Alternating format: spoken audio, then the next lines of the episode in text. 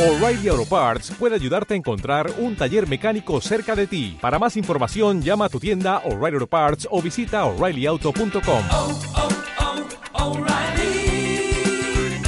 oh, Parts. Libro de Éxodo capítulo 1. Vamos a esta porción que empezamos con la porción número 13 de Shemot o Éxodo, lo conocemos como Éxodo, la salida. El- la gente sí lo conoce como el libro de Éxodo, la salida. Eh, el del hebreo comienza en el primer versículo, verso 1. Estos son los nombres, dice aquí, y ahí viene la palabra Shemot, los nombres de los hijos de Israel que entraron en Egipto con Jacob, cada uno entró con sus familias. Empieza esta porción algo pues triste porque muere toda la toda la generación de la familia de Jacob. Todos los hijos de Jacob mueren y comienza una etapa muy difícil donde ya no se conoce los beneficios de José. Todo lo que José hizo por Egipto ya no se conoce. ¿Sí lo tiene ahí? Libro de Éxodo, capítulo 1. Dice aquí eran los hijos, ahí vemos los hijos de Jacob, que entraron eh, con sus familias, Rubén, Simeón, Leví, Judá, Isaacar, Zabulón, Benjamín, Dan, Neptalí, Gad y Aser. Todas estas personas, dice el versículo 5, que le nacieron a Jacob fueron 70. Y José estaba en Egipto, dice así, estaba, y murió José y todas esas generación, toda esa todos sus hermanos murieron, dice ahí, el versículo 6. ¿Sí? Y toda aquella generación, los 70 que entraron murieron. Y dice, y los hijos de Israel se fortificaron y se multiplicaron y fueron aumentados y fortalecidos en extremo y se, se llenó de ellos la tierra, se llenó de ellos la tierra. Fíjense cómo está. Hasta ahí nos habla un episodio pues para atrás donde José y sus hermanos entraron a Egipto y fueron gran bendición para, para Egipto. José pudo ser una persona con visión, con, eh, con profecías, que pudo también interpretar sueños, pero se acabaron todas esas, esas, esas cosas de gloria, de, de oportunidad, de, de, ¿cómo decíamos?, de, de amigos, de todo, se acabó todas estas cosas, se acabó. Ya no había aquí alguien que conociera. Dice versículo 8, entre tanto se levantó sobre Egipto un nuevo rey. Fíjense lo que está diciendo, se levantó un nuevo rey que no conocía a José.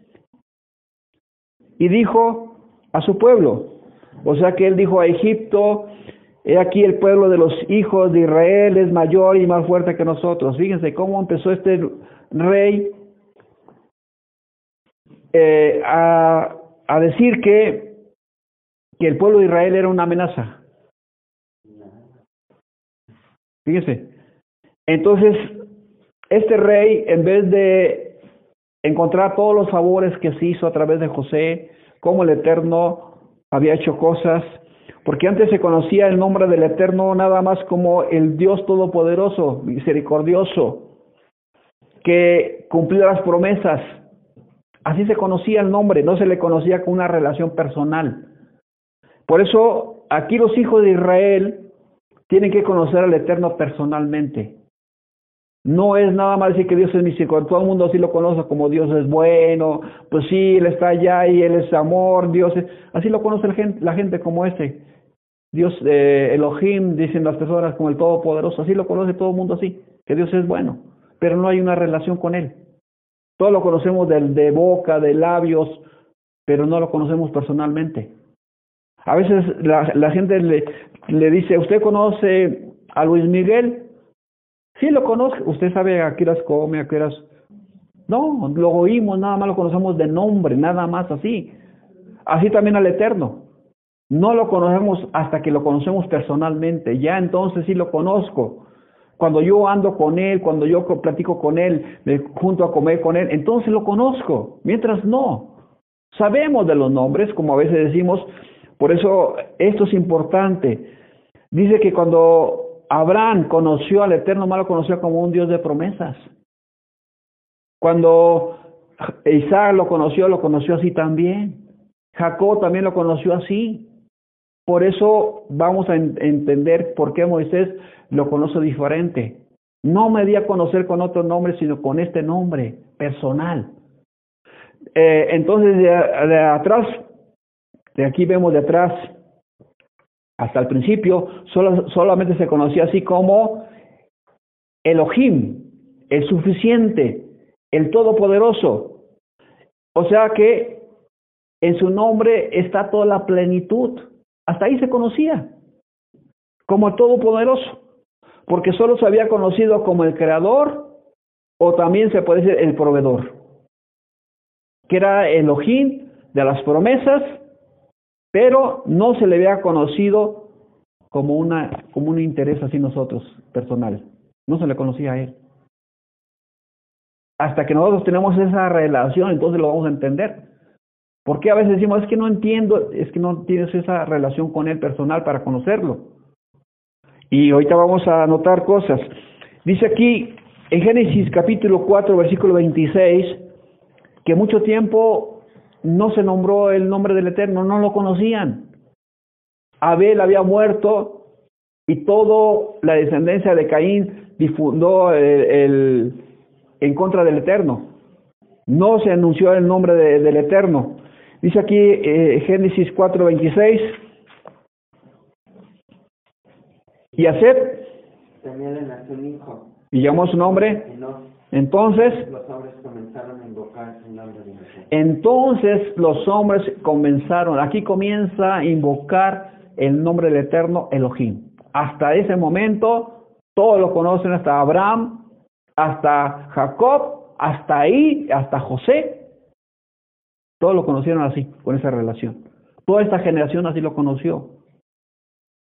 Hasta que murió toda esta generación, el entonces el Eterno se va a hacer personal.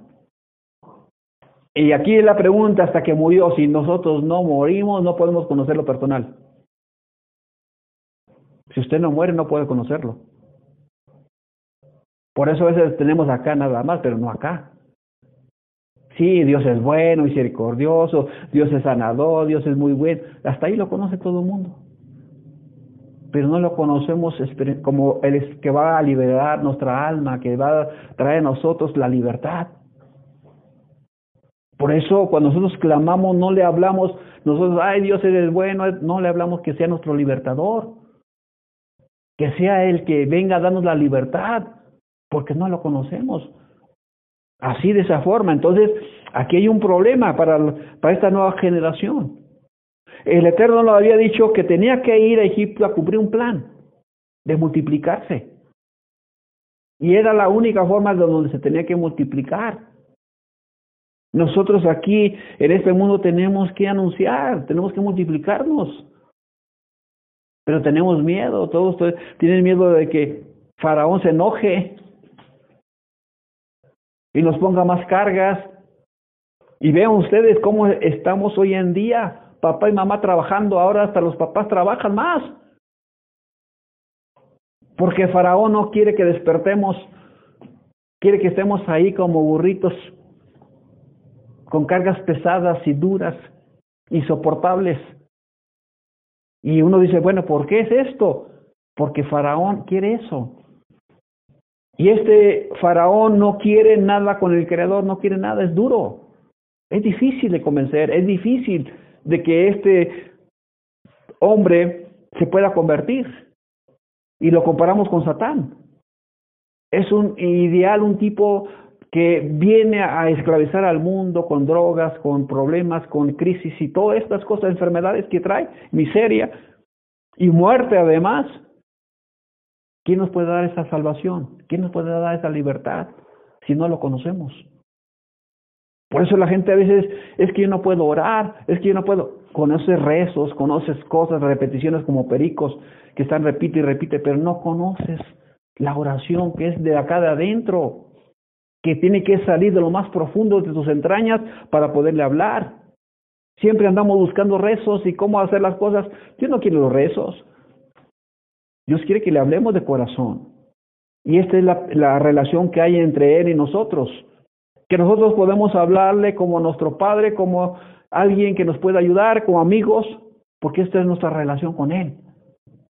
Cuando usted no tiene confianza ni sabe ni qué decir a las personas. Cuando ni lo conoce, pues de qué le hablaré, de qué le gustará o qué. No sé ni qué, ni qué, a dónde va, ni a dónde quiere ir, porque no lo conozco. Pero cuando tengo esta relación con el Creador, sé que lo que le va a gustar a Dios, al Creador. Y por eso nos da un libro para poderlo entender. No podemos estar a ciegas nada más así. Por eso dice aquí que los primeros hombres invocaron el nombre del Eterno. Hay un libro muy antiguo que es el libro de Job. Ese es el que conocían todas las, personas. Dicen algunos, es el libro más antiguo de todos. Había enseñanza, había sabiduría, había conocimiento del, Creador, pero todavía no estaba la Torah. Entonces dicen, ¿de dónde aprende? Dice, ¿dónde, ¿por qué comenzaron los hombres a invocar el nombre del Eterno? El Eterno se había dado a manifestar de muchas formas y de muchas maneras. Había profecías, había sueños. Dios hablaba de muchas formas. Nunca dejó al pueblo ignorante, sino que Él, a través de su forma de, de, de misericordia y de amor, trataba de enseñarle a la gente que se acercara a Él. Y entonces dice que cuando murió Abel, no se volvió a anunciar más el nombre del Eterno. Caín se empezó a multiplicar en la maldad. Y ustedes véanlo cómo construye ciudades y la, maldad empezó a avanzar y avanzar hasta que dice que, que cuando se tuvo un hijo, a Enos, entonces los hombres comenzaron a invocar el nombre del Eterno. Y desde ahí, entonces, hasta José y todos sus hermanos conocían a, a, al Creador como un Dios de promesa. Hasta ahí lo conocían bien. Pero ahora el Eterno quería llegar más al fondo con ellos. Le dice, voy a llevar a la descendencia hasta allá, pero yo voy a estar con ellos. El Eterno iba a estar ahí. Al momento que uno clama, el Eterno está ahí. Cuando nosotros estamos agobiados, no queremos clamar, queremos buscar ayudas con los demás y los demás nos dan más problemas y nos esclavizan. Cuando buscamos alrededor quién nos va a ayudar, entonces nos estamos hundiendo en un pantano que no vamos a salir jamás. Porque vamos a depender de los demás y no del Creador. Cuando nosotros empezamos a tener esa experiencia con el Creador, entonces todo esto nos va a ayudar a encontrar esa luz que necesitamos. Y dice aquí que que ya tenían 400 años. Imagínense cuánto pasó, cuántas dinastías pasaron para que un nuevo rey que no conocía a José, que no conocía todos los beneficios que hizo, cómo ayudó a Egipto. Usted dice, ¿cómo es posible que una hambruna muy fuerte de siete años y siete años de abundancia se olvide? Que no conocieron jamás a José y a sus hermanos. Por eso dice la Biblia, y aquí acabó toda esa sentencia. Entonces, ¿qué pasó con la nueva? Vamos a Génesis capítulo, mire, Génesis capítulo 1, verso, capítulo 1, el de Éxodo, versículo 9, ¿qué dice? Éxodo 9, 1, 9. ¿Qué dice? 1, Éxodo 9, 1, 9. Ajá. Y aquí el pueblo de los hijos de Israel. Ahora pues. Seamos sabios para poner, para que se, no se multiplique y acontezca que bien, viniendo, viniendo de olas, Él también. se unan a nuestros enemigos y que lejos de nosotros y se vaya de la tierra. Ahora, ¿qué fue el problema de este rey? Que vio que se estaba multiplicando todo el pueblo de Israel.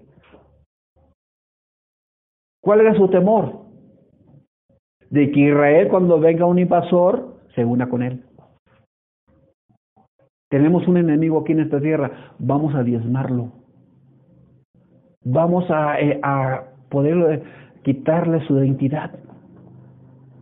Vamos a desaparecerlo del planeta, porque es lo que ha querido el, mundo, lo que ha querido Satán, que nosotros no tengamos identidad.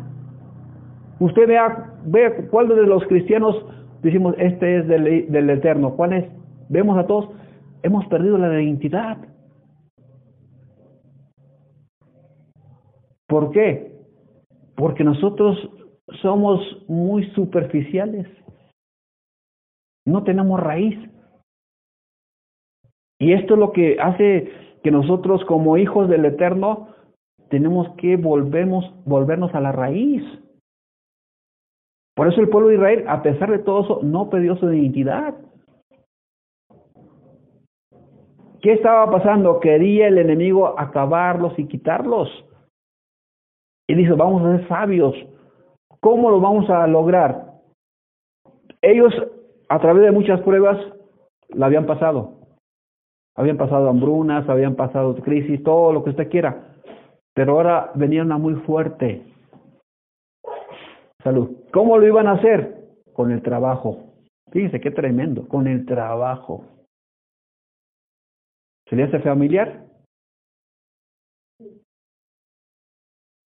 ¿Cómo estamos esclavizados? Vea usted a todo el mundo, nomás es un, un vistón a todos. ¿En qué está la gente esclavizada?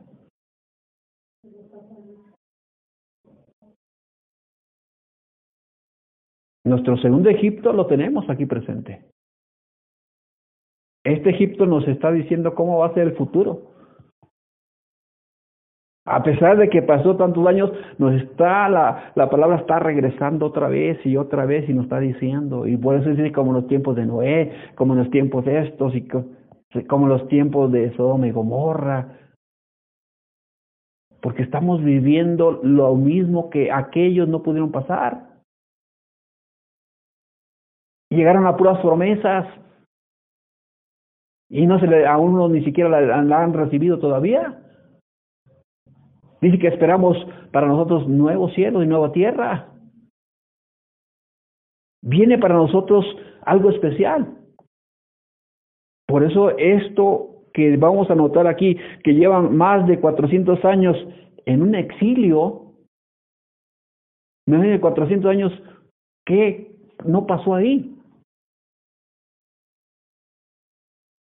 ¿Podrían aguantar los faraones 400 años? No.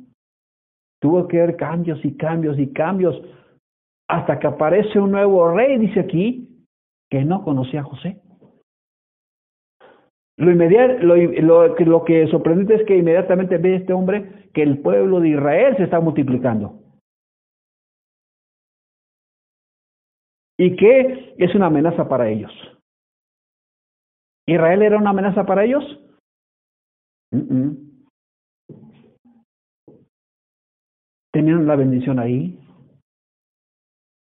Pero ahora este faraón, que no conocía a toda la generación de José, pasó, dicen algunos, un tiempo muy especial para que todo se olvidara. Pero ¿Por qué se pasó todo ese tiempo especial para que el pueblo se, se olvidara de, del pueblo de Israel? Porque el, plan del Eterno seguía funcionando, seguía en plan, seguía en pie. No se estaba deteniendo. Tenía que llegar a darles la libertad. Y a través de las pruebas y de las luchas tenemos que conocerlo a Él cara a cara. Si no hay pruebas, no hay luchas, no sabemos que Él está con nosotros. ¿Cómo vamos a saber? ¿Cómo nos va a ayudar? Todo está bien. ¿Para qué necesito a Dios? Tengo salud, tengo todo, tengo trabajo, tengo todas mis prestaciones de la ley, todo. ¿Para qué quiero a Dios? ¿Lo puede conocer así? No. No lo necesitamos, lo echamos fuera. Usted vea, cuando usted, la gente está prosperando, ella no quiere venir ya no quiere acercarse, ya para qué lo quiero, ya tengo todo, pero entra en un bache donde va a ser esclavo y no va a poder salir y ya no hay vuelta atrás. Y entonces vamos a llegar al momento que vamos a estar en la desesperación, en la angustia y vamos a clamar, Señor, ahora sí dame libertad.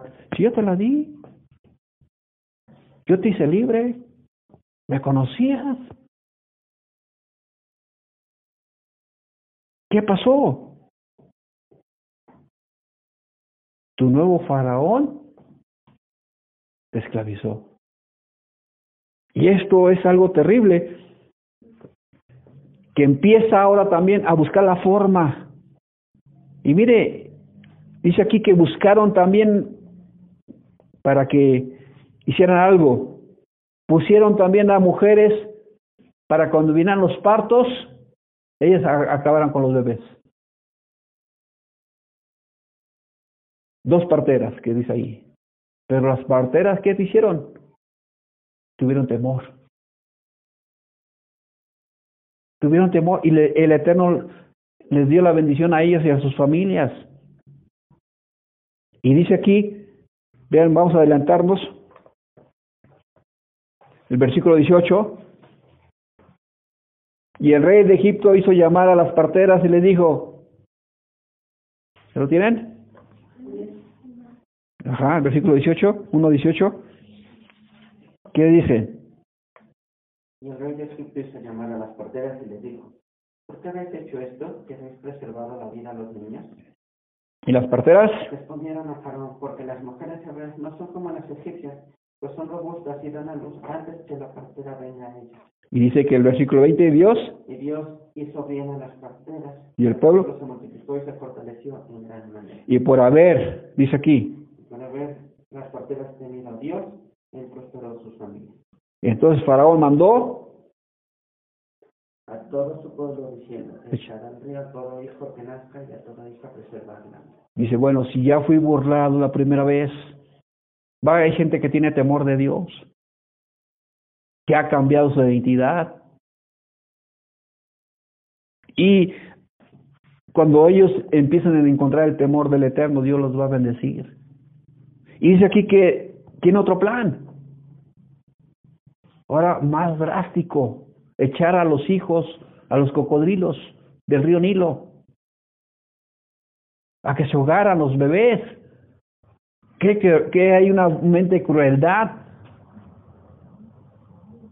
Y Decimos, ¿por qué es esto? ¿Cómo puede ser que este ser infernal tenga esos malos pensamientos? Y dice la escritura que en los posteriores tiempos los hombres van a ser así, soberbios, ingratos, sin piedad, malvados, impíos. Y, nos damos cuenta cómo va a ser el carácter. Cada vez es más duro el hombre, cada día es más y más y más.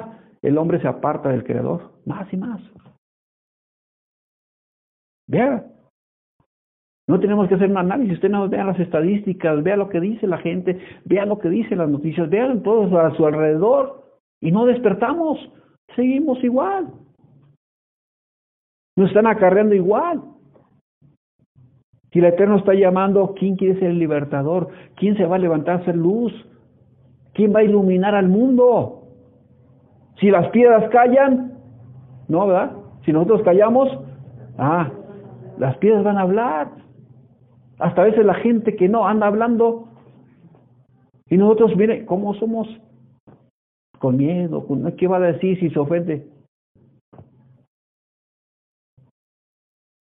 Entonces tenemos que des- dejar a un lado de nomás conocerlo como promesa y que Dios nos va a dar esto y nos va a bendecir. Déjenlo ya de así, conózcalo personalmente. Capítulo 3. Apacentando Moisés las ovejas de Jetro su suegro.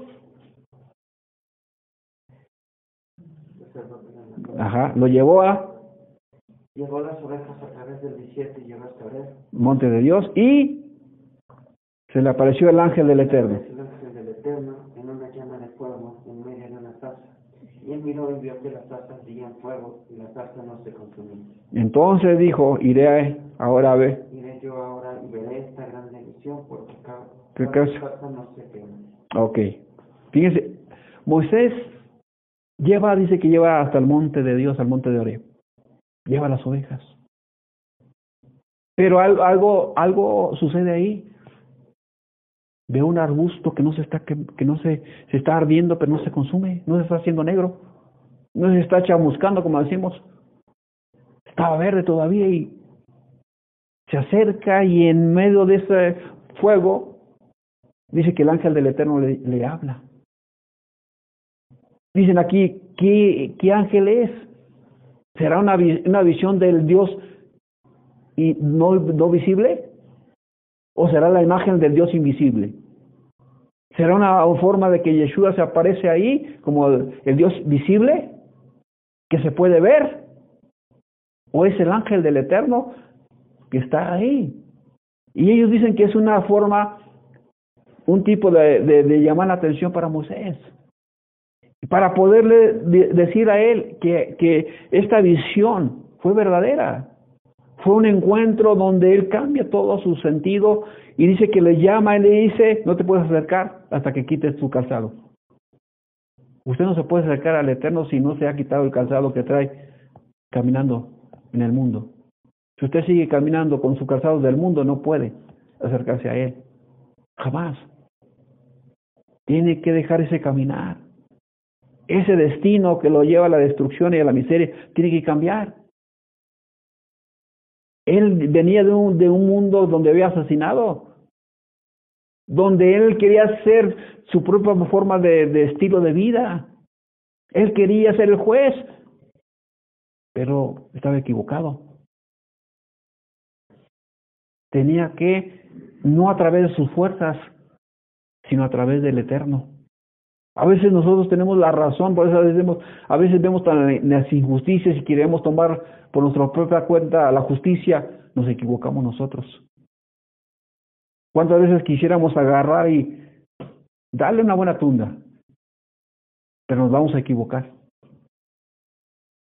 Por eso aquí tenemos que dejarlas en la mano del Eterno. Y esto es lo que nos va a ayudar a nosotros en este mundo, cuando ellos vean que todo es de Él y para Él. Que tenemos que conocerlo para que el mundo lo conozca si nosotros lo conocemos personalmente. Si lo, como decía este Job, de oídas lo oía, si nomás lo estamos oyendo de oídas, hasta ahí vamos a llegar. Pero si lo vamos a conocer, esto tiene que cambiar. Fíjense, tiene un encuentro Moisés. Tenía su vida, ya tenía resuelta, era pastor de ovejas, ya se había casado, estaba tranquilito ahí. Y el Eterno tiene que sacarlo de ahí para decirle, mi pueblo está en aflicción. Y él empieza a decir sus pretextos, ahí vemos las excusas de Moisés, no puedo hablar, ¿quién soy yo para que yo vaya? Hasta, hasta lo irrita al, Eterno. Lo hace enojar. No soy yo el que da el habla a los mudos, el, el que da la vista a los ciegos. No soy el que tiene el poder. Entonces, ¿por qué dudas? ¿Por qué dudamos del Creador? Porque estamos acostumbrados al mundo, que a través del trabajo ganamos todo. Y no es, no es así por vista, es por fe. Que vemos que a través de todo esto es cómo nos vamos a vestir y cómo vamos a vivir. No. Nuestra confianza no está en lo material. Está en un ser que no lo podemos ver y que jamás se ha visto. Pero el Hijo lo ha dado a conocer. Esto es lo más importante que este Creador se quiere manifestar a nosotros. Nos llama mucha la atención de muchas formas. Vean cómo cambia el clima, cómo cambia todas las cosas, cómo aparecen todas las señales y cómo el Eterno quiere hablar a la humanidad y la humanidad no quiere. Y esto que nos está diciendo nosotros se le va a dar una manera muy especial, mire. Versículo 7 3, de Génesis 3. Y dijo el Eterno, bien, Éxodo 3, 7. Y dijo, Dijo luego el Eterno, bien he visto la aflicción de mi pueblo que está en Egipto. he oído. Su clamor a causa de sus exactores, pues he conocido sus angustias. Versículo 8. Y Y he descendido para liberarlos de mano de los egipcios y sacarlos de aquella tierra a una tierra buena y ancha, a la tierra que fluye leche y a los lugares del cananeo, del eteo, del amorreo, del pereceo, del leveo y del jebuseo. Ahora, Israel, esta nueva generación, ¿conocía esta tierra del Jebuseo, del Cananeo? Nunca la había visto. Acuérdense que había descendido toda la familia de Jacob, su descendencia jamás había visto la tierra prometida, jamás. Usted como yo, ¿hemos visto el cielo? Jamás. Por eso tenemos tantas dudas porque no la conocemos. Hablan del cielo, pues qué, pues el cielo, pues qué será, qué será ya. Como no lo conocemos, no tenemos tanto interés. Pero cuando el Eterno nos enseña, nos tiene que enseñar y decirnos a nosotros que hay algo especial, entonces tiene que manifestarse a nosotros para poder disfrutar de lo que Él dice. Y entonces dice aquí, vamos a adelantarnos, el versículo 9, el clamor pues de los hijos de Israel ha venido delante de mí. Dice aquí el Eterno, el Señor no está ciego, porque dicen, es que Dios no ve, sí ve. Te está viendo tu aflicción, pero está pesando tu corazón en quién confías.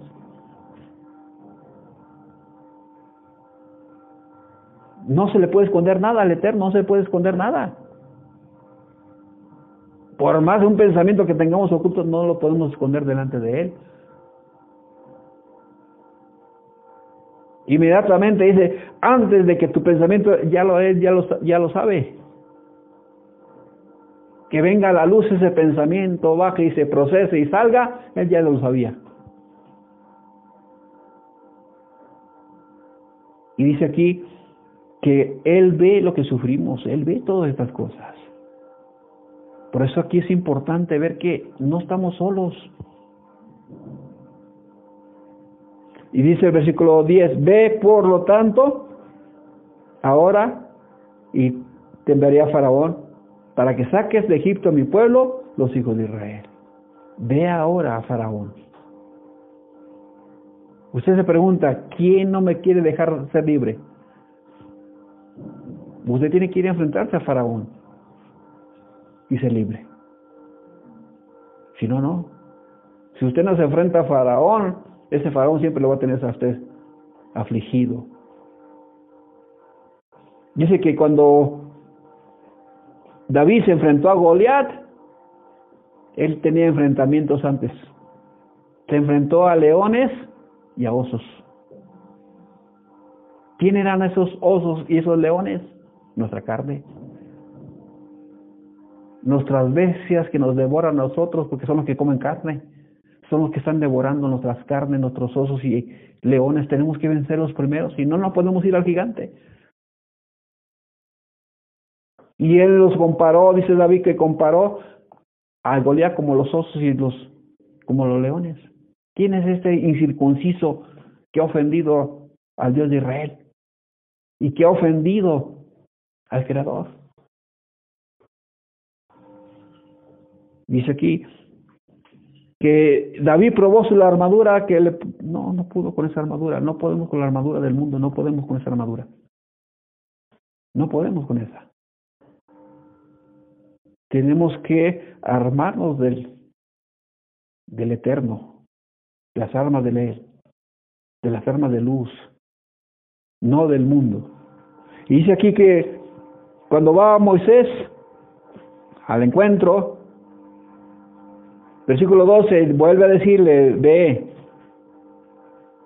Si lo tiene 3.2, Génesis, digo este Éxodo 3.12, y él respondió, ve. Porque yo estaré contigo, y esto te será por señal de que yo te he enviado.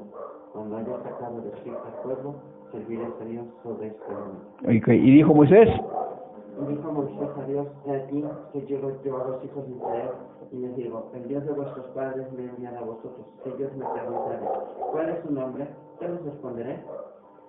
Y respondió Dios a Moisés, yo soy el que soy. Y dijo, así dirás a los hijos de Israel, yo soy, me envié a vosotros. dice aquí el nombre. Por eso aquí los nombres son importantes, los nombres son importantes. Cada nombre que le ponemos a nuestros hijos tiene que ser importante. Tienen un significado muy especial. Por eso nosotros no tenemos que, imagínense los nombres que a otros dioses, a otras divinidades. Nosotros tenemos que entender que este nombre que se nos da y este nombre que se descubre, porque Moisés dice, ¿y en qué nombre vamos a ir? ¿Cuál es el nombre del Eterno? ¿Usted lo conoce? ¿Se nos ha revelado? Lo conocemos con nombres diferentes porque son atributos de Él. Esos nombres nos dicen como Dios, Elohim. ¿Qué significa eso? Es un atributo que Él nos enseña, que es el Todopoderoso, el Creador, el Sustentador. El Shaddai, decimos el Todopoderoso, porque es un atributo que Él tiene así. El Eterno y mi Pastor, ese no es un nombre, es un atributo que dice que nos cuida así como él, cuida a las ovejas, que son atributos, pero el verdadero nombre solamente lo conoció quién? Moisés. Después de él todo fue ocultado. Nos dan cuatro consonantes. La Yu, la G, la Ba y la G. Ese es el nombre del Eterno. Cuatro letras. No, no puede, no tiene consonantes o vocales. Digo, fueron cuatro consonantes, pero no tiene vocales. Yu, He, Ba, Hei. Así se conoce. Pero no sabemos cómo se puede pronunciar. No podemos decirlo porque imagínate, toda la gente lo usaría para mal. Si así el nombre de, de Jesús lo usan para nombres propios, y se supone que son nombres sagrados, que tiene que ser único, como dice el Eterno, yo soy un nombre que es sobre todo nombre. Hasta hay gente que ya le ponen Yeshua a sus hijos.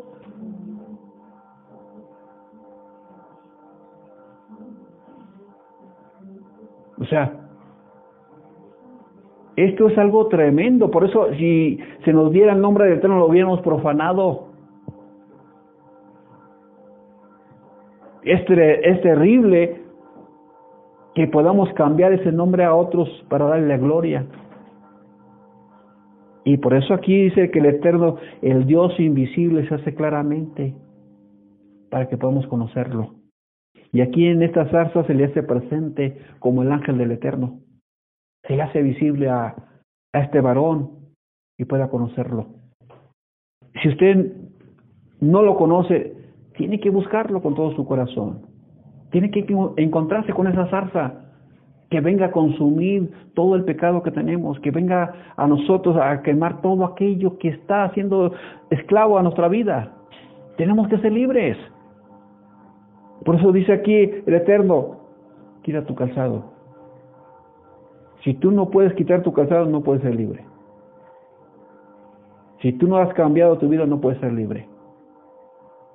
Tienes que acercarte a Él y decirle, ayúdame, dame la libertad para poder tener esa, yo, esa paz y esa armonía en mi corazón. Y en no conocerte nada más de conocimiento, sino de una persona que te conozca cara a cara, personalmente como lo hizo Moisés. Ahora a nosotros nos toca acercarnos a Él, mientras Él puede ser hallado. Ahí hay un momento que no se va a poder encontrar. Y va a ser muy difícil porque la maldad se está, mire, agigantando. Cada vez más y más y más y vamos de mal en peor. No tenemos nada bueno, el futuro no nos espera nada. Va a haber aflicción, angustia como es aquí. Tenemos que ponernos las filas y clamar delante del Creador que nos dé la libertad y salir. No toques lo inmundo de ese mundo, no lo toques, déjalo. No te contamines, sal. Y empieza a irte a la tierra prometida. Que el Eterno te guíe y, te lleve paso a paso en sus, en sus enseñanzas, cada día. Estudia la palabra. Ahí tenemos la, escritura, estudiala, léela, es el único que tenemos para, como si fuera el mapa para nosotros. Es nuestro manual de vida. Ahí está. No hay nada que añadir ni que quitar. Ahí está todo completo. Búscala y escudriñala. Y que el Eterno te ayude a salir de este mundo y ser libre. en el nombre de Yeshua. Padre, te damos gracias porque eres bueno. Te damos gracias, Padre, porque clamamos delante de ti por una libertad. Nuestro mundo clama, Señor, nuestra tierra clama por la libertad. Y también, Padre, tus hombres claman por la justicia tuya para que podamos ser liberados de este mundo. Ayúdanos a vencer y a crecer, Señor, como tú lo has mandado, para que en este mundo pueda salir la joya que tú quieres de tu pueblo y en el nombre de Yeshua sea pulida y pueda brillar para mostrarle al mundo que tú has, sido capaz, Señor, de sacar a tu pueblo y, y librarlo, Señor, de la muerte para vida eterna. Te damos gracias, Padre, en el nombre de Yeshua HaMashiach. Amén, amén, amén, amén.